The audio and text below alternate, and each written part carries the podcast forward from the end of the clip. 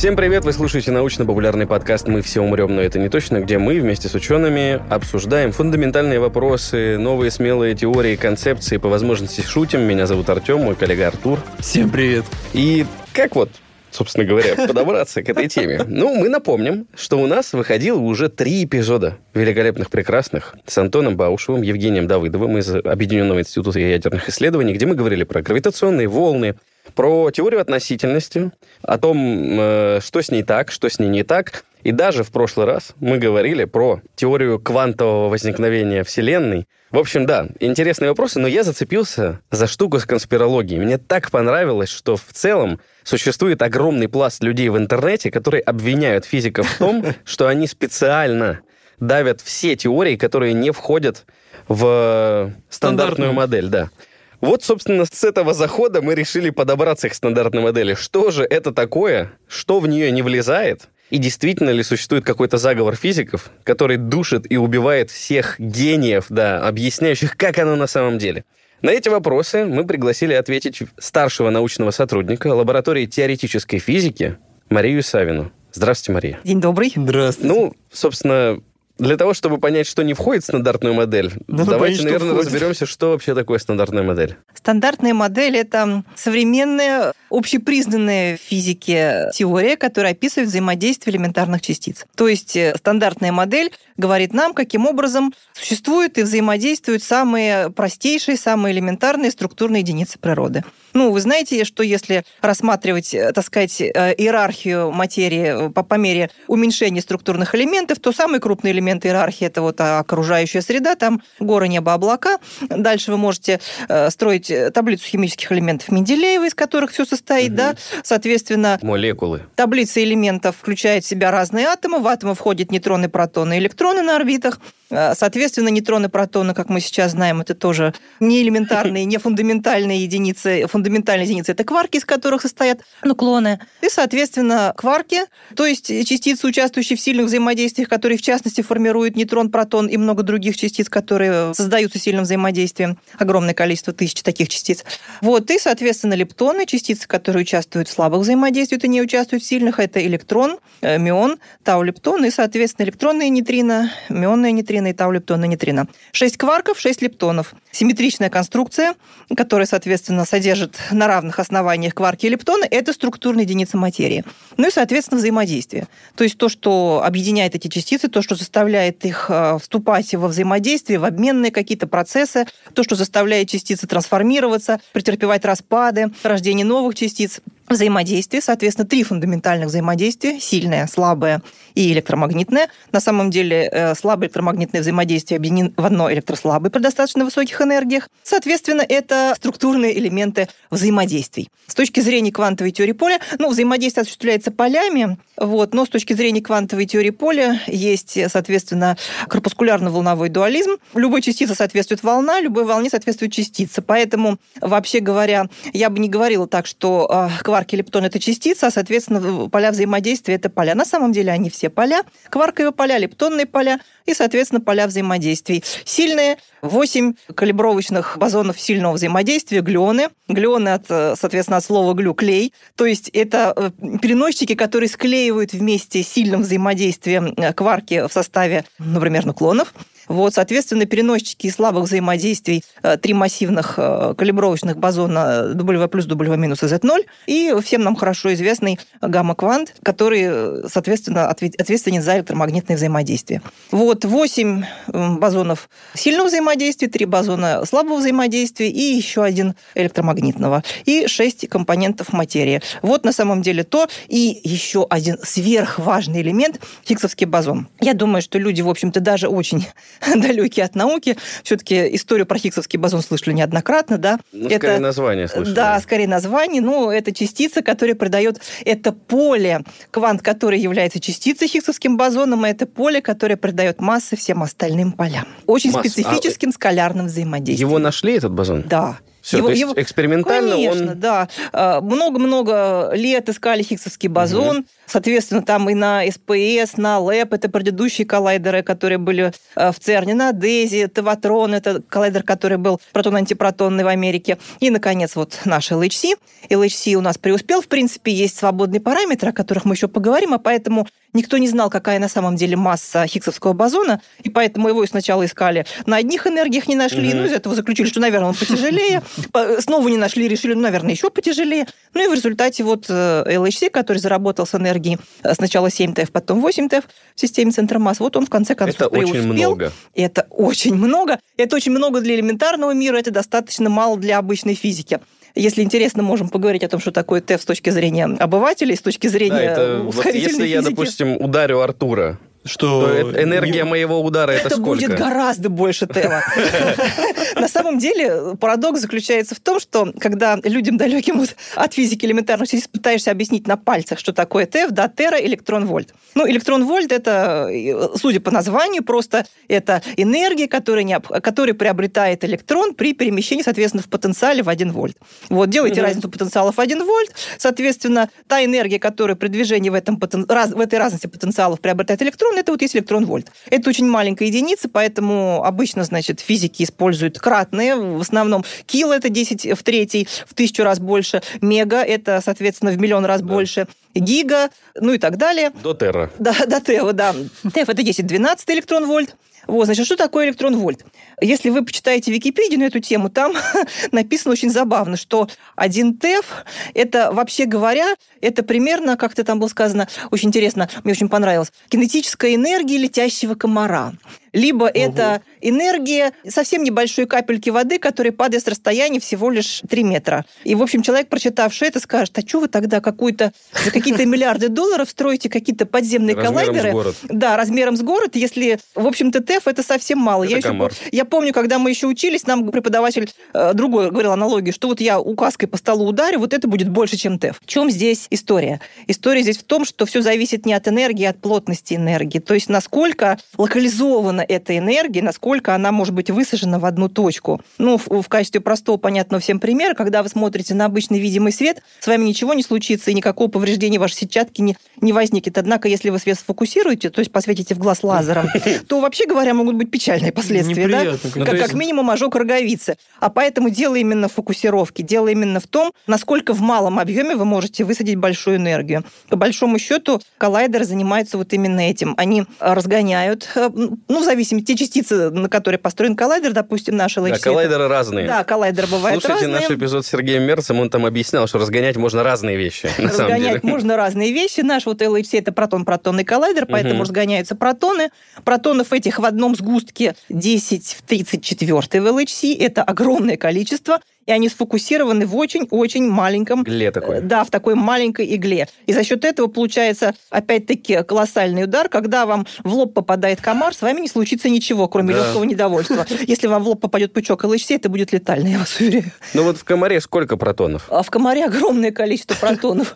Миллиарды, миллиарды, ну, очень много Вопрос протонов. именно в том, что для комара эта энергия, она небольшая, но когда вы эту энергию фокусируете да. в элементарные частицы, то там, да. точнее, чтобы сфокусировать нужны такие гигантские прикладывать усилия энергии, что поэтому этот коллайдер размером с деревню. Квантовый принцип неопределенности гласит, что чем меньше расстояние, тем, соответственно, больше, больше импульс, энергии. да, больше энергии. Импульс энергии в квантовых единицах одно и то же.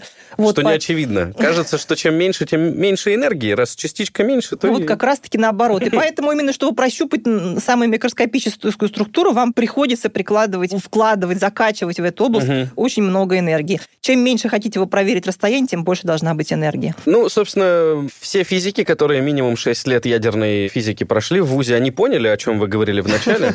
Э, теперь давайте попробуем... Чтобы мы поняли. Да, для смердов типа меня, там, допустим. Мне очень в целом нравится история про поле. То есть, вот я там закончил школу, например, и получил гуманитарное образование. Я помню прекрасные рисунки. Там вот молекулы — это кружочек. А если еще глубже, то эта молекула состоит из маленьких кружочков, таких там ядра, э, вокруг них электрончики летают и так далее. А получается, что если дальше-то физикой интересоваться, то выясняется, что вот этот электрон, который как бы, ну, условно, минимально кирпичик в этой штуке, он состоит еще из огромного количества других частиц, которые на самом деле не частицы, а поле энергии. Ну, электрон, грубо говоря, не состоит из огромного количества колебаний. Электрон все-таки частица элементарная. Ага электрон можно представить себе так. Есть поле, скажем, как морская поверхность, а есть волна на, на поверхности да, да, да. воды. Да? Вот вообще говоря, такие вот локализованные, хорошо локализованные волны на поле, которые называются квантами поля, да, то есть какими-то отдельными, еще физики говорят, волновой пакет. То есть э,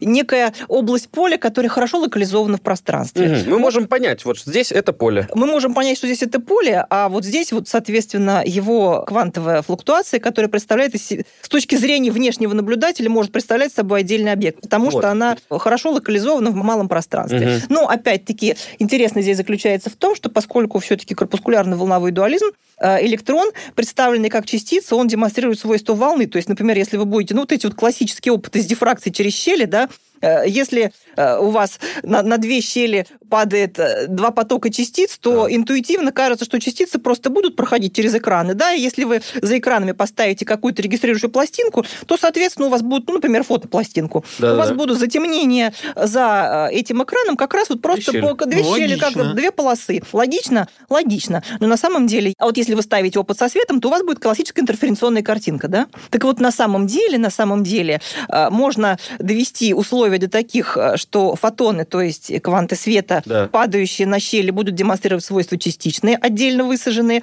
а электроны, падающие на щель, э, будут демонстрировать, э, вернее сказать, не будут демонстрировать, а всегда демонстрируют в достаточно малых щелях, если, например, на кристаллической решетке сделать такой опыт, то есть если вот в качестве дифракционной решетки сделать кристалл, малую квантовую структуру. То есть тут смысл именно в том, что когда вы подходите к уровню квантовости, когда вы переходите на очень малое расстояние, у вас электрон демонстрирует стопроцентно волновую картину, а поэтому это, э, это все долгое объяснение про локализацию. Все-таки электрон нельзя представлять собой как вот такой вот шарик энергии, запакованный вот. в совсем узком пространстве. Все-таки, если бы он был шариком, он пролетел бы через щель и оставил бы там затемнение строго по, по размеру щели. Да? А он на самом деле, если электроны кидать на щели, достаточно малые щели, достаточно узкие, угу. электрон будет давать такую же классическую интерференционную картинку, как гамма-квант. То есть он волна? То есть он волна.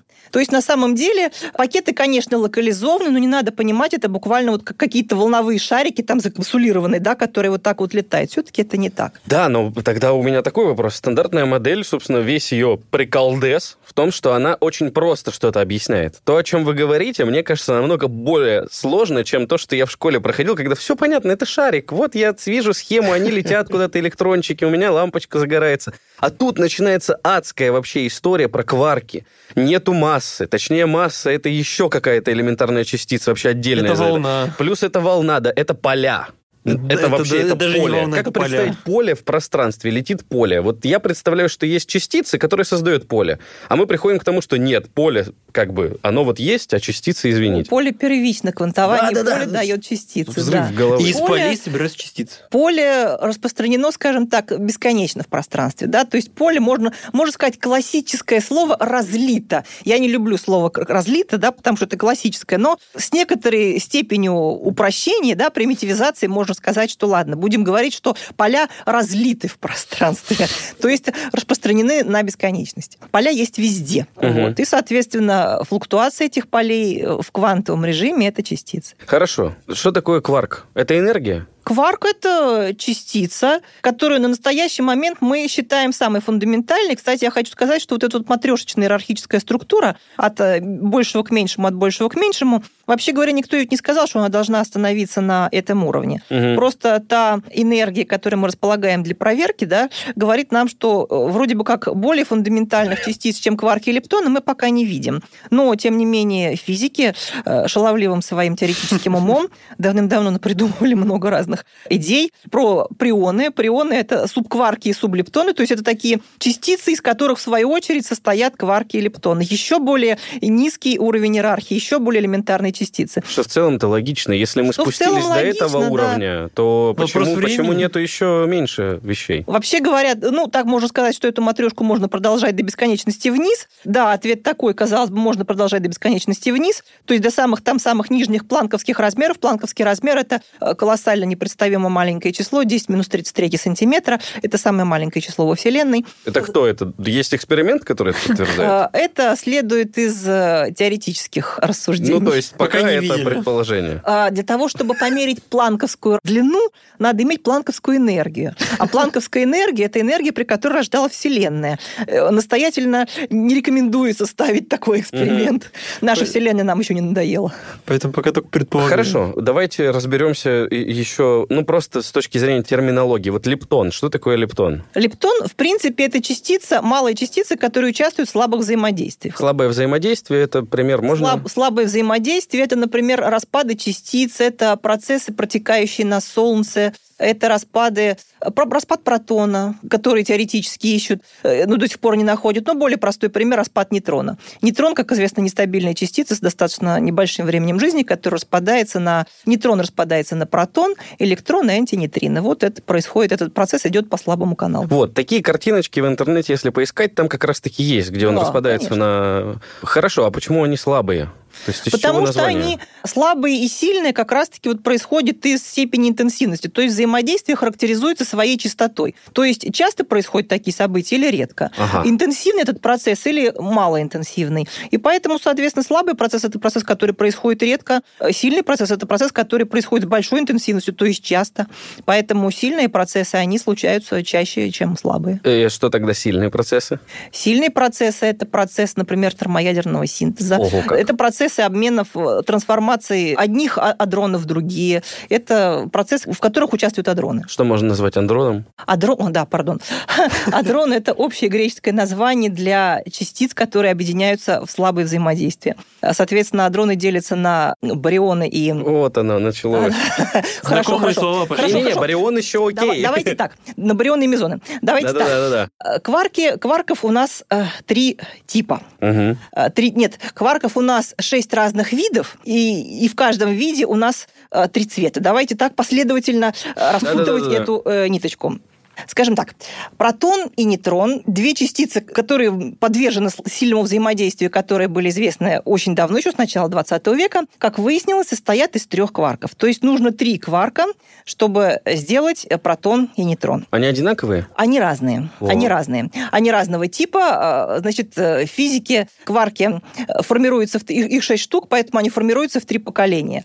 Первое поколение называется незатейливо up и down, то есть верхний и нижний. Второе, соответственно, поколение называется странный и прелестный. Странный кварк называется так, потому что, вообще говоря, э, кварков э, верхнего и нижнего типа, в принципе, достаточно, чтобы сформировать нейтрон и протон. Угу. А поэтому, соответственно, и, и кое-чего еще, и некоторые частицы, которые состоят из двух кварков, которые изначально были известны физикам. И поэтому вот, вот все вот это вот, все это лего из кварков можно делать какие-то частицы. По правилам квантовой теории поля э, можно сделать частицу из трех кварков. В таком случае она будет иметь спин 1, 2, вторая. И можно, соответственно, ну, давайте про спин поговорим да, потом, да. И можно сделать конфигурацию из двух кварков.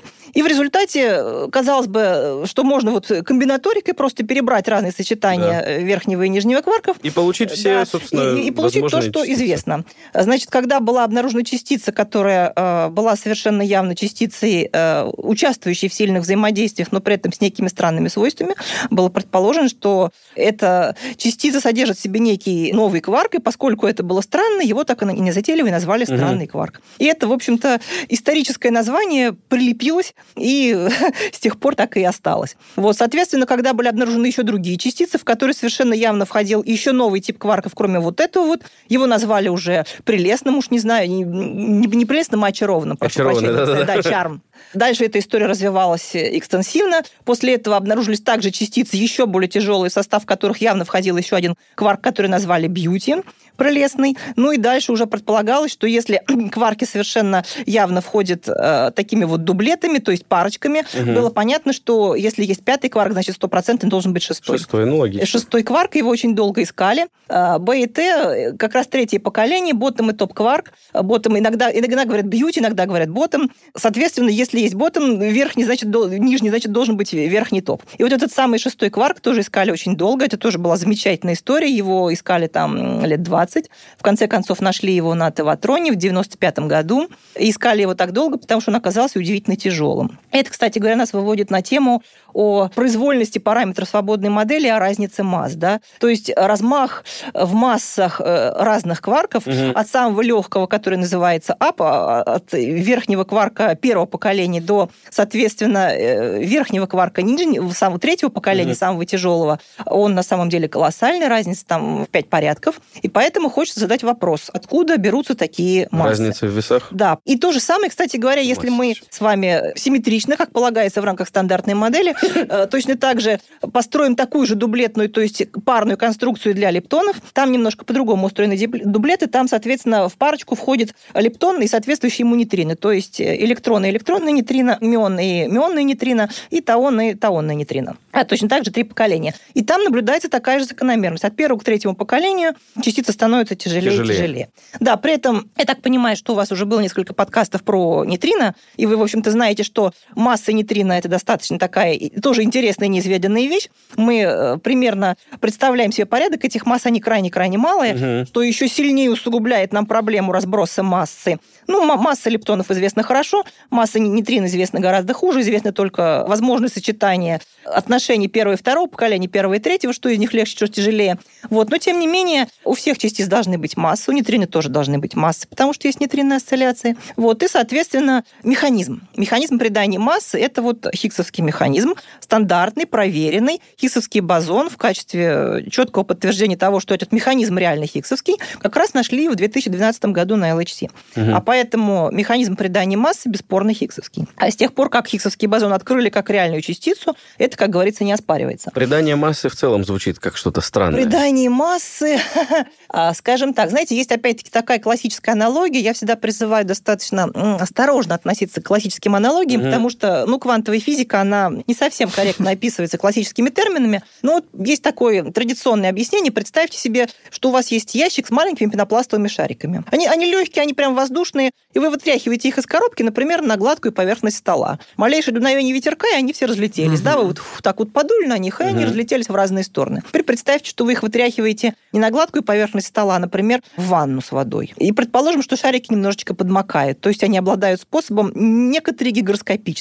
Да? После этого шарики уже не улетают одним дуновением, они подмокают, и за счет вот силы трения, за счет взаимодействия угу. с водой, да, они задерживаются на водной глади, и если вы будете дуть каким-то специальным образом, они даже сформируют вам, возможно, какие-то узоры, и с этим можно играть. Вот, в принципе, действие Хиггсовского поля, равномерно э, распределенного во Вселенной, оно работает именно так. То есть, зацепляясь, в кавычках зацепляясь, да, за это поле, все остальные частицы приобретают массу. О, как. Мало того, мало того, Хиггсовский бозон, как квант этого поля, грубо говоря, сам цепляется за свое же поле. То есть Хиггсовское поле придает массу всем частицам и Хиггсовскому бозону в том числе. И что это за змей, кусающийся это, за Да, это теория самодействием. То есть, да, вот Хиггсовский бозон – это такая замечательная частица, которая отвечает взаимодействию с самодействием, то есть и Хиггс придает массу самому себе. Всем остальным и самому себе в том числе. Ну, это очень удобно звучит. Это экономично, это прекрасно. Вообще хочу сказать, что это очень изящная теория. Против нее, кстати говоря, были некоторые противники, которые говорили, что мы не наблюдаем частиц э, со спином ноль э, в природе, поэтому, скорее всего, это не так. Про спин, может быть, поговорим там чуть попозже. Да? Угу. Есть такое специфическое квантовое число у Хиггсовского бозона, которое очень сильно отличается от квантовых чисел остальных частиц, что выделяет его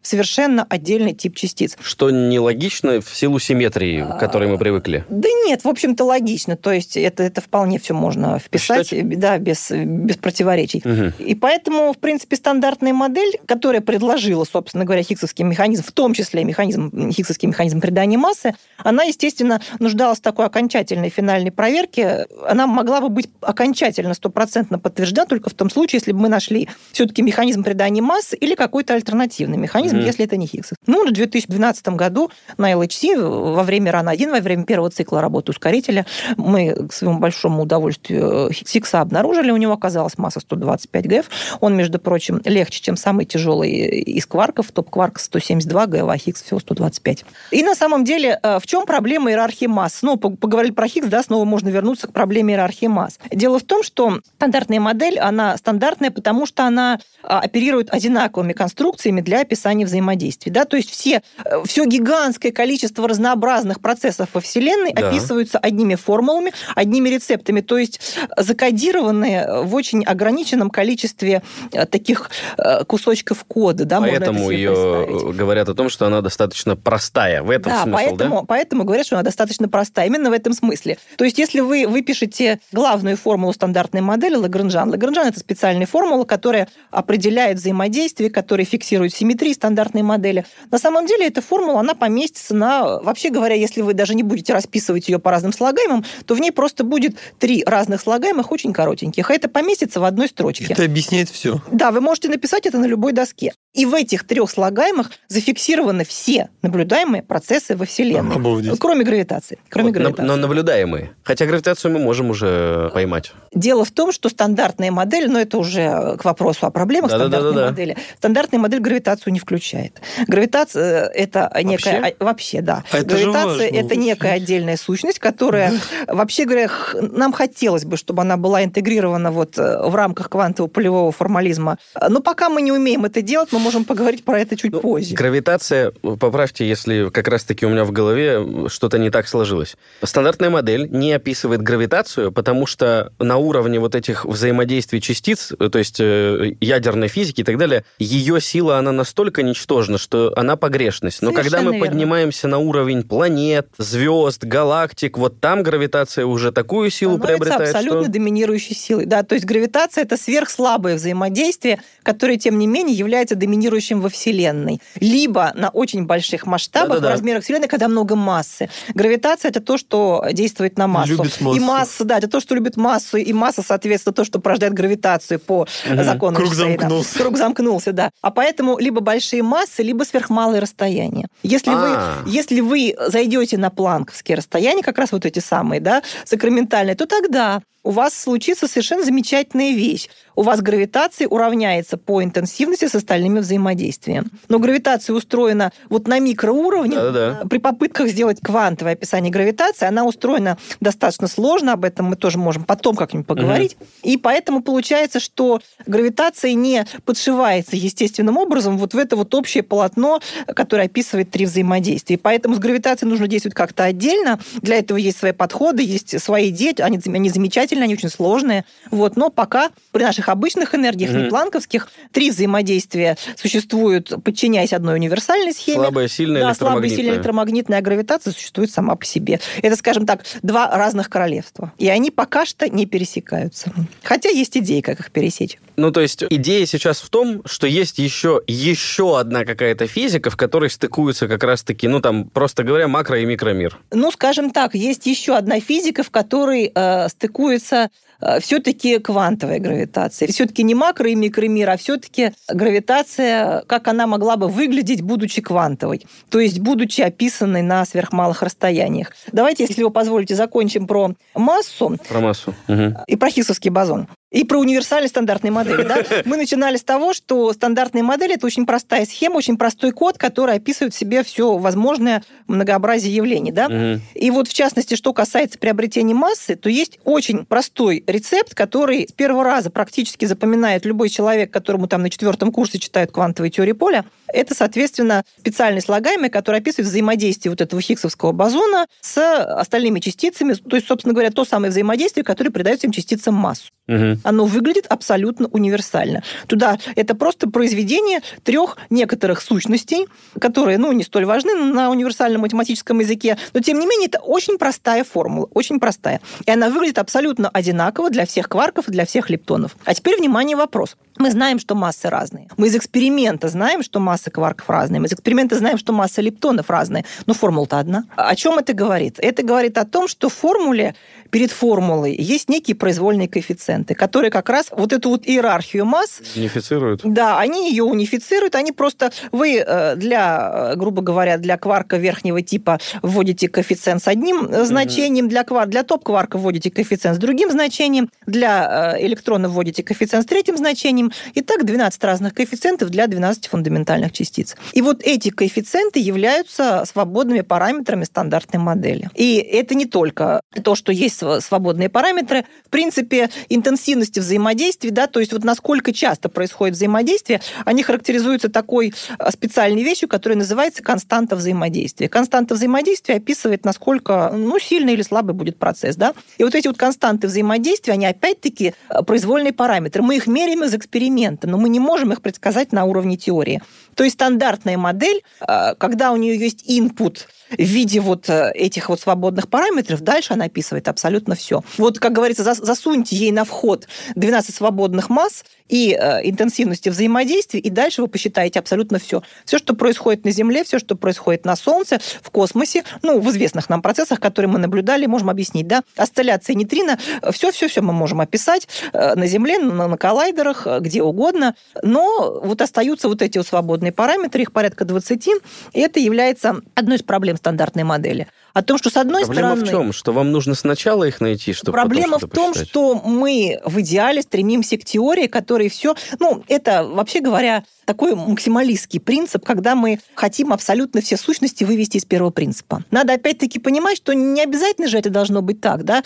Возможно, Ну. возможно, что мир не устроен так, что он позволяет это нам делать. Но, тем не менее, вот э, есть такая очень мощная теоретическая школа, кстати, к которой я тоже принадлежу. Мне бы хотелось все-таки, чтобы все параметры выводились из некоторых первопринципов. То есть мы бы хотели придумать такую теорию, которая бы объясняла нам, откуда берутся свободные параметры в значениях масс и откуда берутся свободные параметры в э, константах взаимодействия. Мы бы хотели зафиксировать это. То есть не вводить руками. Мы не вводим это руками, мы меряем это в эксперименте. Ну вот, да. Мы это знаем, потому что мы померили в эксперименте. Но это то, что нам дает природа. А мы хотели бы предсказать это. Мы хотели бы уметь это предсказывать. Мы хотели бы понимать, откуда это берется. Вот пока мы, к сожалению, не можем это предсказать. Есть на самом деле э, очень красивая, изящная теория, которая, э, в принципе, позволяет предсказать все массы и все константы. Эта теория называется теория суперструн. Может быть, как-нибудь побеседуем на эту тему. Тоже очень интересная история. Что касается массы, что касается проблем стандартной модели, первое, это вот именно эта проблема, это то, что много свободных параметров. Как только вы их зафиксировали, вы считаете абсолютно все,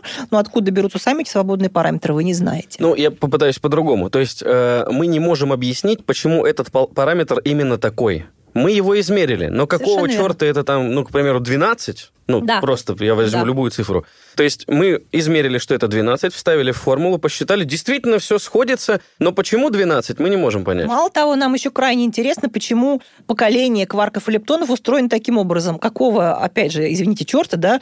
Первое поколение легкое, второе потяжелее, а третье еще потяжелее. Кто это заказал? Во-первых, сама по себе интересная мысль. Кто заказал три поколения? Кто заказывал? Вы Почему три, заказывали? да? Мы не заказывали. Мгм. Почему три? Потому что на самом деле вся наблюдаемая материя, то, из чего сделан весь наблюдаемый мир, состоит из первого поколения кварков и лептонов. Вот это самое... Кто заказывал остальные два? Самая интересная штука, что получается, предположим, есть у нас абстрактный ученый. По большому-то счету, тот мир, в котором мы с вами находимся, там студия, условно, планета, Земля и так далее, все описывается вот первым поколением, о котором вы говорите. То есть пока физики не пошли смотреть, а что происходит внутри звезды, а что происходит э, в каких-то искажениях, которые, там, это черная дыра, которая все в себя Не впитывает. надо и так далее. черных дыр, что происходит на Солнце, да, Ну что да, происходит на на, коллайдере. То есть все вот это вот изобилие частиц, которые вдруг посыпались, да, как Да-да-да-да-да. какие-то э, странные сущности из мешка, из черного ящика, ну, ну, ускорители. Э, Это как раз вот частицы, которые в том числе состоят из кварков других поколений, из лептонов других поколений. Откуда они взялись? То есть мы можем их родить, у нас есть э, энергии ускорители, мы можем их породить.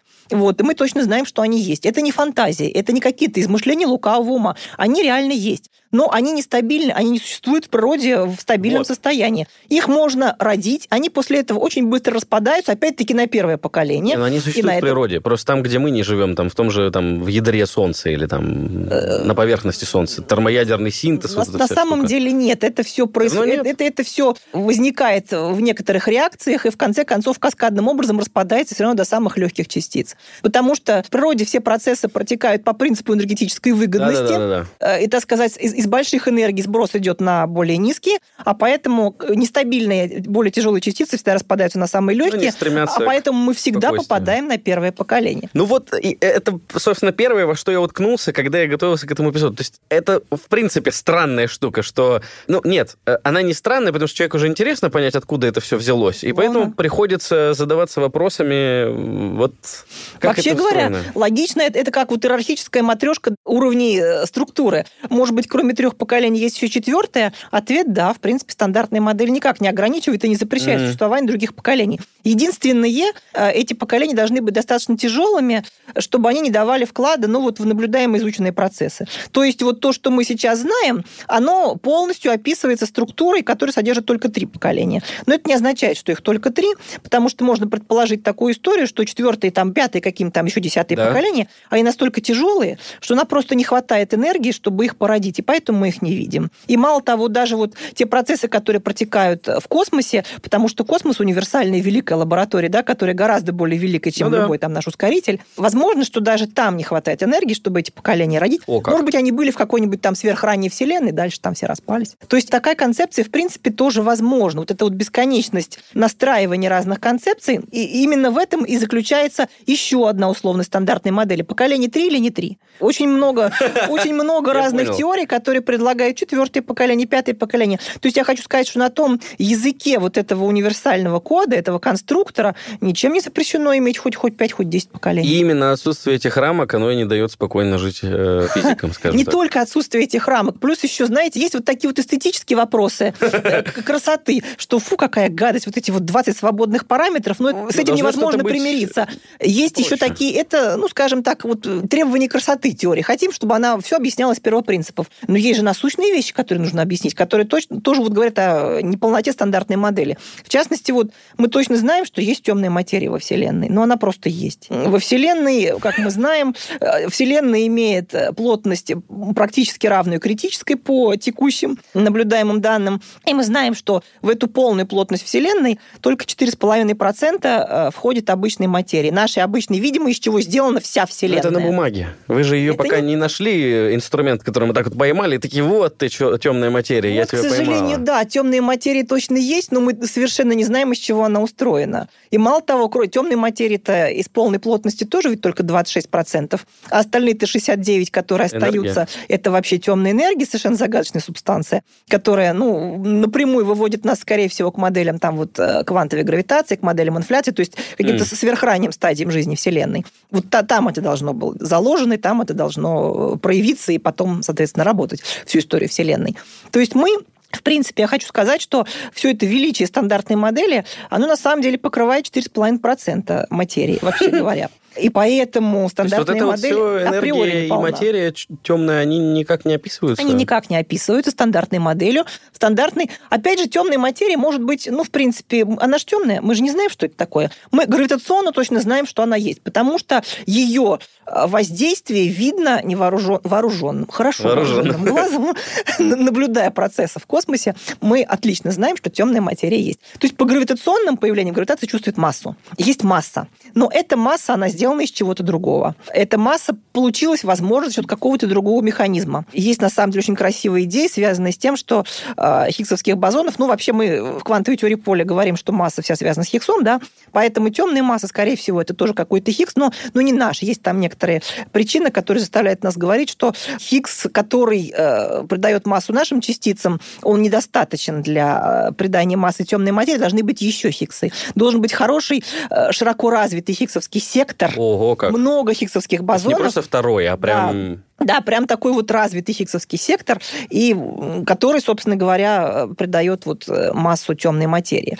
И этого всего нет стандартной модели, но это должно быть. А поэтому любая попытка сочинить любую вот модель за рамками стандартной модели – ну, стандартную модель уже можно называть, наверное, не модель, а общепризнанной теорией. Моделью она была там 20 mm-hmm. лет назад. Сейчас это все-таки статус э, действительно признанной, стопроцентно проверенной теории. Нужно использовать физическая модель строительства, какие-то попытки выхода за рамки стандартной модели. Вот именно по причинам того, что есть свободные параметры, нет описания темной материи в стандартной модели, темной материи есть, а описания нет. Вот. И еще одна очень важная причина, э, на которую просто невозможно закрыть глаза, то есть невозможно сказать, все, не вижу, не вижу, ничего, мне достаточно стандартной модели. К сожалению, нет.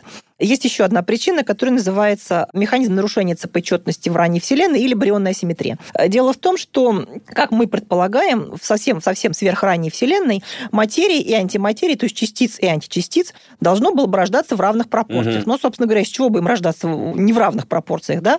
Однако при этом как бы хочется опять-таки предположить, что еще до того, как Вселенная очень сильно расширилась, так. эти частицы и античастицы должны встретиться друг с другом. А что происходит, когда частицы и античастицы встречаются друг с другом? Они аннигилируют. Ну да, ничего. Их не остается, материи да. не будет. А почему поэтому победила материя? Да, почему победила материя? То есть все вот это вот гигантское количество материи, которые есть во Вселенной, оно на самом деле, как, э, ну, как мы сейчас предполагаем, э, это есть некоторый остаточек вот этой вот асимметрии материи, материи над материей. То есть ага. когда-то большинство материи и антиматерии рожденной все-таки аннигилировало. Угу. И от этого а, остался явный, так сказать, признак, который можно померить. И, соответственно, 10 в минус 9 всего лишь навсего превышение материи над антиматерией, то, что осталось. И вот этот маленький-маленький кусочек 10 в минус 9 это как раз то, из чего впоследствии а, сформировалась крупномасштабная структура Вселенной. И вот механизм этой барионной асимметрии, этого ЦП-нарушения, он как раз-таки тоже должен быть прояснен в стандартной модели, его нет. И, соответственно, и он есть есть в разных моделях за рамками этой теории. И поэтому нам обязательно вот именно по этим причинам темная материя, барионная асимметрия и большое количество свободных параметров. Как минимум по этим причинам нам обязательно нужно выйти за рамки стандартной модели. Ну, то есть, по большому счету, если назвать существование материи ошибкой, то вся стандартная модель описывает все, что в рамках этой ошибки существует. Ну а вот как раз-таки все, что... Вот этот большой пласт, который все остальное не материя, мы его не можем описать. Мы его... Ну, скажем так, у нас, конечно же, есть теоретически разнообразные идеи, да, очень разнообразные, данные по поводу темной материи, по поводу того, из чего могла бы состоять темная энергия. Э, естественно, теоретики над этим интенсивно думают, и поэтому количество статей, публикаций в научных журналах, которые посвящены, а из чего бы могла быть сделана mm-hmm. темная материя, темная энергия, оно огромное, количество этих статей. Другой вопрос, что пока что мы, к сожалению, экспериментально не можем зафиксировать ни один из этих результатов. Это тоже, на самом деле, очень большая отдельная тема, в какие стороны можно двигаться за рамки стандартной модели. Вот есть стандартная модель. Куда идти? Чего мы хотим? Ну, прежде всего, мы хотим нормального кандидата в частицы темной материи. Первый, да? Мы хотим нормальный механизм нарушения барионной асимметрии в ранней Вселенной. И мы хотим, чтобы желательно как-нибудь объясняли свободные параметры. Вот и в этом направлении мы пытаемся придумывать разные конструкции, которые удовлетворяют хотя бы одному из этих критериев. Но вообще говоря, в идеале, конечно, должны быть все критерии. То есть если уж угу. пускаться во все тяжкие, да, и выходить за рамки стандартной модели, ну, хотелось бы в идеале придумать такую теорию, которая все проблемы решает. Вот мы знаем, что стандартная модель может, и мы знаем, что она не может. И поэтому у нас есть список желаний, нам бы хотелось ну, как у каждого пункта этого списка поставить галочку о том, что вот это вот решает это, это, это.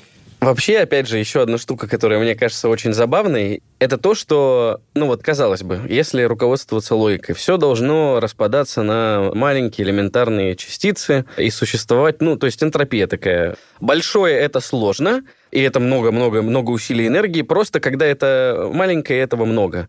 Но при этом, получается, физики-то, когда вы говорите про эту матрешку, вы же не создаете из, допустим, кварков, там, паратона, из протона, там, еще что-то. То есть вы, получается, разбиваете то, что есть, до маленьких частиц. И вот это вот, э, как мне представляется, красивая логика, что мы как бы лего обычно собираем, то есть из маленького большое. Вся вот эта физика складывается к тому, что мы, наоборот, мы только разрушаем. Мы что-то большое, э, стабильное, э, прекрасно там работающее разбиваем на маленькое, что существовать-то не может. Оно же вы вот зафиксировали, оно и все, и дальше собралось, собралось обратно в свою нормальную... Собралось обратно в некоторые стабильные да, конфигурации. собирается, Грубо не говоря, разбирается. Природу качнули, вывели из равновесия, она прошла через некие циклы неравновесных состояний и в конце концов зафиксировалась в равновесии. Нет, но ну это принцип наименьшего действия, принцип наименьшей энергии, принцип энергетической выгодности. Тут все нормально. Всегда э, с сан... размерами... санки скатываются с горки. С размерами, мне кажется, не совсем сходится. То есть Почему чем меньше, тем нестабильнее? Почему оно не рассыпается до самых-самых-самых вот этих простых и не существует абсолютно спокойно? Зачем они что касается, схлопываются? Что касается лептонов, они все-таки существуют независимо друг от друга. А, ну да. Да, и электроны все-таки имеют Электрон место... это электрон, да. Электрон это электрон. А что касается кварков, с ними замечательная история. Дело в том, что кварков вот шесть типов, да, up-down, соответственно, strange charm и bottom или beauty и top. Но при этом каждый из этих шести типов имеет еще одно замечательное квантовое квантовое число, которое называется цвет. А поэтому кварков на самом деле не 6, а 18. Потому что каждый из шести кварков имеет свое число, которое по аналогии с телевидением, между прочим, назвали цвет. Почему цвет? Потому что, Три. потому что во-первых, 3 RGB, да, совершенно Мгм. верно, аббревиатура именно такая RGB. Это во-первых. А во-вторых, потому что из этих цветных кварков нужно в результате собирать бесцветные комбинации. То есть, когда физики додумались до кварков, они в том числе обнаружили, что для того, чтобы этот конструктор, это лего складывалось нормально, да, все, Да. что хорошо сходилось, должно быть, чтобы у кварков были дробные заряды. Дробный электрический заряд, извините меня, можно элементарно померить в эксперименте.